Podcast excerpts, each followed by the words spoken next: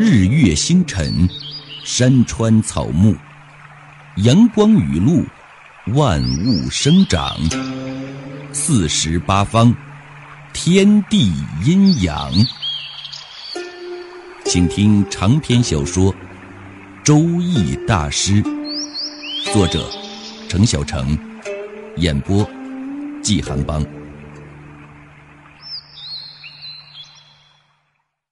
温红现在是公司的副总，在公司里也很受杨运的器重。杨运现在对易经是彻底的信服了，大事小事全都问计于温红。温红有拿不准的，也经常开车来找我请教。星期天，温红说会展中心有一个画展，是他一个同学办的，他同学是旅美画家。刚回国，这是他在国内办的第一个画展，都是心血之作，请我去一起看。我对书画没有什么爱好，也不想去人多的地方凑热闹，推辞再三，拗不过他的热情，就上了车。他一路上都在说他同学的事，说了半天，我问了一句。你这同学是男的还是女的？你看我，我光兴奋了，忘了说这事儿。他叫陶然，和我同岁，专攻油画，在我们学校是有名的才女加校花。去美国三年，现在是学业有成，在美国油画界也小有名气。美国那所大学挽留他留校任教呢，他却坚决的回国了。怎么样，够爱国吧？是为了你回来的吧？我哪有这样的福啊？他不喜欢我这种类型的。说实话，我也不喜欢才女型的女孩，一见面就印象派、野兽派什么的，我头晕。那你喜欢什么样的女孩？顾家型的，不要太有事业心。女人嘛，把自己的男人管理好就行了，这世界也就和谐了。一个家庭也得阴阳平衡，对不对？有意中人了吗？没有，我们公司的女孩倒不少，不过都是车间工人。有看上我的，没有我看上的，我等缘分呐。我有一个女弟子，四川的，我给你牵个线儿。师傅也收女徒弟呀，我该叫师姐了吗？比你先入师门。你当然要叫师姐，不过年龄和你差不多，是一个温柔贤惠型的女孩，肯定符合你的标准。师傅的眼光自然没错，哪天有时间，请过来见见。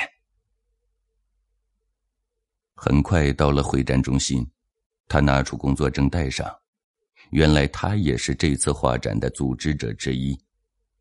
在他的带领下，一路无阻的。先去见他的同学陶然。陶然看见温红，有些生气的说：“你这大忙人真靠不住，马上要开展了，你和我玩起消失了。哎，你冤枉好人了啊！我给你请了一位重量级的人物，我介绍一下，这是我师傅周天一，著名的周易大师。”我和陶然握了一下手，说。祝你的画展成功，谢谢你慢慢参观，我不能陪你了。温红走近我说：“师傅，来而不往非礼也。你给我介绍女友，我也回报您老一次。你看我这同学咋样？和你绝对是金童玉女，天作之合。我帮你撮合一下，保准能成。”我就猜这小子拉我来看画展。肯定是有目的的，原来他是想给我找女朋友。我说：“可惜你的好心了，我有女朋友了。”你别骗我，我认识你这么久，从没听说过你有女朋友。陶然这么优秀的女孩，你还看不中啊？师傅，别不好意思，只要你点下头，剩下的事我来做。陶然站在自己的一幅巨大照片前，冲温红招着手。温红给我丢下一句：“师傅，你自己慢慢看。”就跑过去了。展厅里已经有很多的人在参观，也有一些记者在忙着拍照。我不懂画，站在一幅名为《秋》的画前，看那画里的一地落叶出神。画框下面有一个附加的字条，上面写了一首诗。风对树说：“我吻你可以吗？”树轻轻摇头，一地落叶。我抬头去看其他的画作，所有的画下面都配了这样的短句。我是第一回见到油画配了诗的，不由对陶然的独具匠心感到钦佩。这时有人猛地拍了一下我的肩膀，天一。我回过头来是又惊又喜，乔好运。乔好运又捶了我一拳，说。你流窜到哪儿去了？这么久也不给个信儿。说来话长，好运，你怎么会在这儿？嘿嘿，我闲着无聊，听说这有画展，来看人体的。嘿嘿，没想到看到你了。走，喝酒去。乔好运不由分说的拉起我就走，我也顾不上和文红打招呼，被乔好运拽到外面上了出租车。乔好运，我有两年没见他了，这次没想到遇上，我们都很激动。他现在在政府机关做秘书，有稳定的收入，也算不错了。几杯酒下肚，乔好运的话多起来。你帮我算一卦，算算我有一笔债能不能收回来？这笔债两年多了。我们班有一个同学叫赵健，你还记得吧？他爹做赤脚医生的那个，想起来没？哎，对，就是跟郭民生是发小。我离开学校比较早，对赵健的印象不深。经他提醒，倒是想起有这么个人，好像挺内向的，从不多说话，下课就走，在校园里很少能碰见他，也不常去我们宿舍找郭民生。两年前，乔好运刚参加工作不久，郭民生带着赵健去找他，说要做一笔稳赚不赔的生意，只要成了，马上就可以奔小康。但是他没有本钱，提出向乔好运借五万块钱。乔好运那时候刚参加工作，一个月才三四百块钱，生活正拮据着呢，哪能拿得出五万块？但是他认识几个有钱的朋友，这事儿郭民生也知道。赵健说了不少的好话，乔好运这人心软，经不住赵健拿同学情谊给他戴高帽，郭民生又在一旁敲边鼓，他就抹不下脸来了。他说：“我没这么多钱，但是我可以帮你从别人那借点不过你得让郭民生担保。”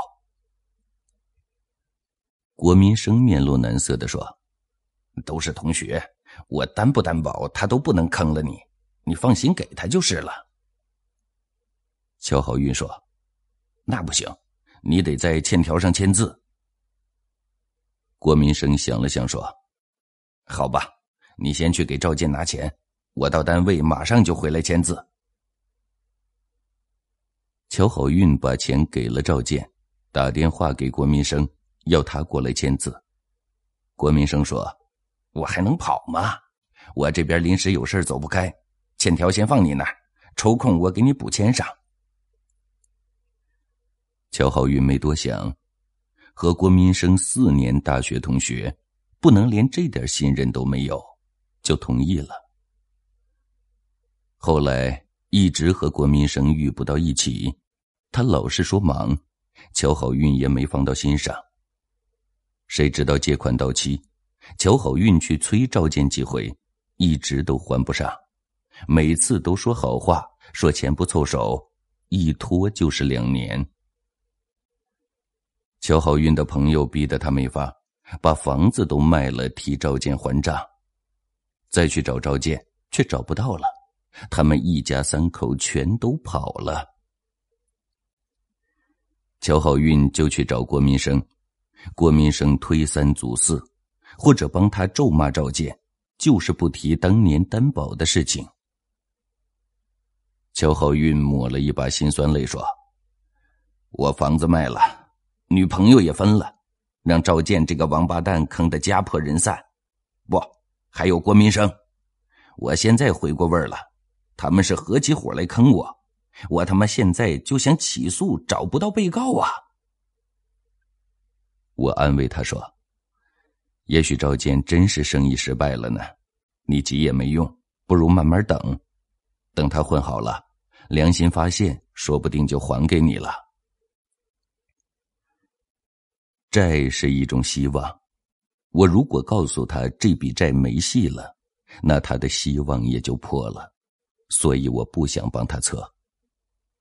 乔浩云说：“你帮我占一卦，看看什么时候能收回这笔债，算出赵建在哪儿也行，我就是掘地三尺也得把他找出来。”我劝他说：“你即使找到他，又能怎么样？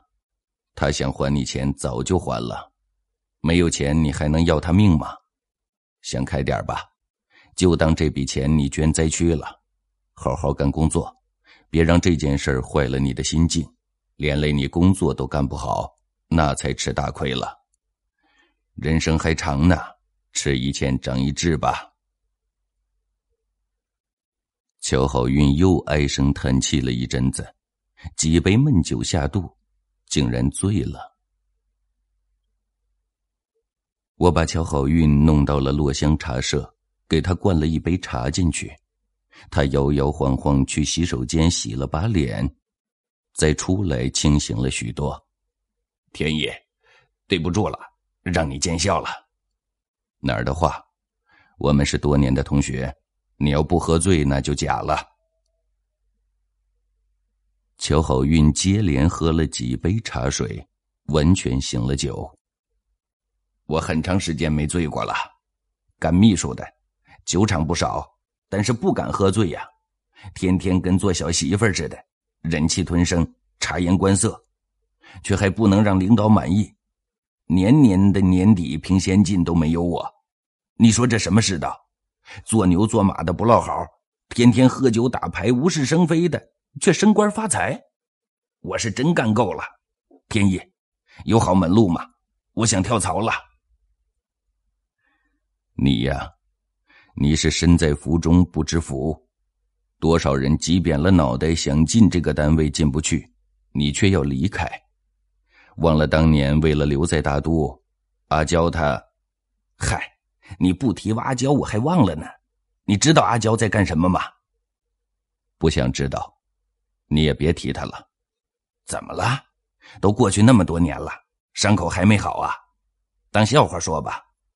他现在跟着城郊一个唢呐班子唱歌，就是走乡串村的那种，也算是民间艺人了。我上回和单位同事的喜酒见过他，混在男人堆里不成样子。嗨，这人呐。就是此一时彼一时，城市就这么有魅力吗？宁肯在城市边缘游走，也不肯回农村去。他是过惯了这种灯红酒绿、无拘无束的生活，受不了农村那份孤独和寂寞。我想到了小玉，他们两个人都是怀着美好的梦想，却落在了城市的陷阱里。都说命运弄人，命运不会弄人，是自己弄残了自己。我不愿想起以前的事，可忍不住还是问了一句幼稚的话：“他快乐吗？你快乐吗？我快乐吗？我们都在做着离自己理想越来越远的事儿，何从谈起快乐呀？”我发现。越是心高气傲、豪情万丈的，越容易失落。不是失败，事业失败了不可怕，人生失败了，重新来的勇气都没了，只能得过且过，慢慢的把自己困死。乔好运，你太消极了。不是消极，是现实。岁月催人老啊！我不想趴在办公桌上写总结、写发言稿，写到头发白，到最后连一点属于自己的荣耀都没有。天意，我知道你认识的人多，给我介绍一个能体现人生价值的工作吧。此时，我突然明白了温红为什么要回到杨运的公司去了。那是一个能体现他人生价值的地方。他找到了适合自己的位置，所以不会轻易放弃。一份能让一个人有激情的工作，比什么都重要。我说，我认识的人虽然不少，但他们都给你提供不了能实现你价值的舞台。你按着自己的想法做吧，想干什么就干什么，干自己乐意做的事儿，就是人生最大的价值。不错，你说的对，我再好好筹划一下，准备好了我就冲出围城。乔好运又要约几个同学晚上再聚，我坚决不肯。我来大都这么长时间了，一直都没联系在大都的同学，不是我不念旧情，而是不想去打扰别人的生活。友情有时候也是累人的。今天你请我，明天我请你，吃吃喝喝，牢骚和炫耀过后是更长久的空虚。我只想一个人静静的喝茶看书，读读《战国策》《吕氏春秋》，去品味古人的心胸和情怀。乔好运劝不动我，也安静下来，晚上就留在了落香茶社，说要和我抵足长谈。到了晚上，温红又来找我了。温红一见面就埋怨我说：“师傅，你怎么提前撤了？让我一顿好找。走，陶然在酒店安排好了晚宴，庆祝他的画展成功。那是他们艺术圈的事儿，和我有什么关系？他们说的我听不懂，我说的他们也不懂，不掺和最好。”温红却说：“陶然对你印象不错，专门让我来请你。他听说你是周易大师，正想向你请教几个问题呢。你也懂周易，你帮他解惑，绰绰有余，不要劳烦我老人家了。师傅，陶然在大都朋友不多，你去了是给我装面子。要面子不如请杨运去，那是大公司的老总。”他一高兴，说不定能赞助陶然出本画集。我要钱没钱，要事没事，能有什么面子？可是看文红高兴的样子，我不好再端架子了。乔好运见美女画家请客，和文红套近乎说：“你是周天一的徒弟，啊？你是？我是天一最好的哥们儿，按辈分你得叫我叔叔。算了。”我吃点亏，你叫我哥吧。我告诉你啊，我请天一晚上吃饭，他都没给我面子，所以你请他，他也不能去，这叫社交礼仪，懂不懂？温红看了看我，有些为难的说：“师傅，你看这个，要不这样吧，让这位大哥一起去吧。”乔好运却施了个欲擒故纵之计：“我不去，天一也不能去。”我们哥俩好几年没见了，晚上要好好聊聊的。你在这捣什么乱？我太了解乔好运了，一把把他推出门外。别装了，走吧。